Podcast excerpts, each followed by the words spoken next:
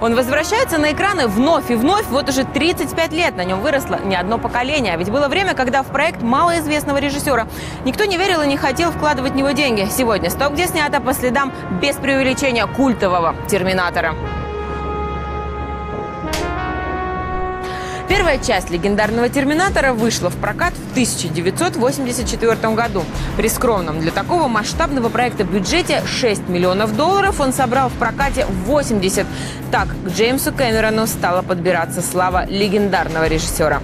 Первого «Терминатора» практически целиком снимали в Лос-Анджелесе. Денег на разрешение для съемок не хватало, поэтому приходилось договариваться с друзьями или даже нарушать закон, снимая тайком. К примеру, вот эту сцену.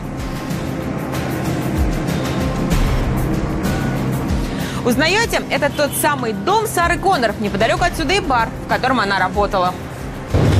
А это тоннель в центре Лос-Анджелеса, где снимались сцены погони. Бюджет второй части «Терминатора» был уже 100 миллионов долларов и собрал рекордный среди всех частей – полмиллиарда. Поклонники «Терминатора» называют именно «Судный день» самой удачной серии. Кстати, помните?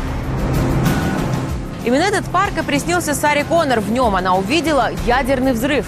Кстати, для съемок сцены взрыва были созданы миниатюрные декорации. Кэмерон прибегал к ним много раз. Это сейчас все рисуется на компьютере, а в те годы создавалось вручную. Знаменитая сцена погони, в которой Железный Арни и Джон Коннор спасаются бегством на мотоцикле, снималась именно тут, вот в этом канале. Снимают кино в пересохших каналах и реках в Лос-Анджелесе часто. Из-за бесконечной засухи воды в каналах нет. Вот режиссеры и используют эти бетонные конструкции как декорации. Кстати, буквально за день до премьеры нового «Терминатора» «Темные судьбы» Арнольд Шварценеггер в срочном порядке эвакуировался из собственных владений в Лос-Анджелесе. Из-за пожара в Калифорнии свои дома вынуждены были покинуть сотни тысяч человек. Перед разрушительной огненной стихией бессильны как простые смертные, так и супергерои. Trust me.